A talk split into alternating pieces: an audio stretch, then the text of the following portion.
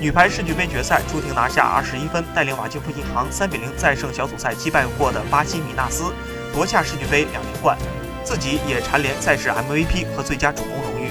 颁奖仪式后，朱婷将自己的家人介绍给了教练古德蒂。赛后，主教练古德蒂对于麾下这位爱徒赞不绝口。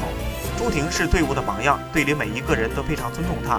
她每堂训练都非常认真，她想赢球不想失利，非常职业又很幽默，已经成为马基夫银行大家庭的一份子。第一个赛季时在语言交流方面还有困难，但现在他的进步很大，已经可以很好的和我们交流。他的英语有了非常明显的进步。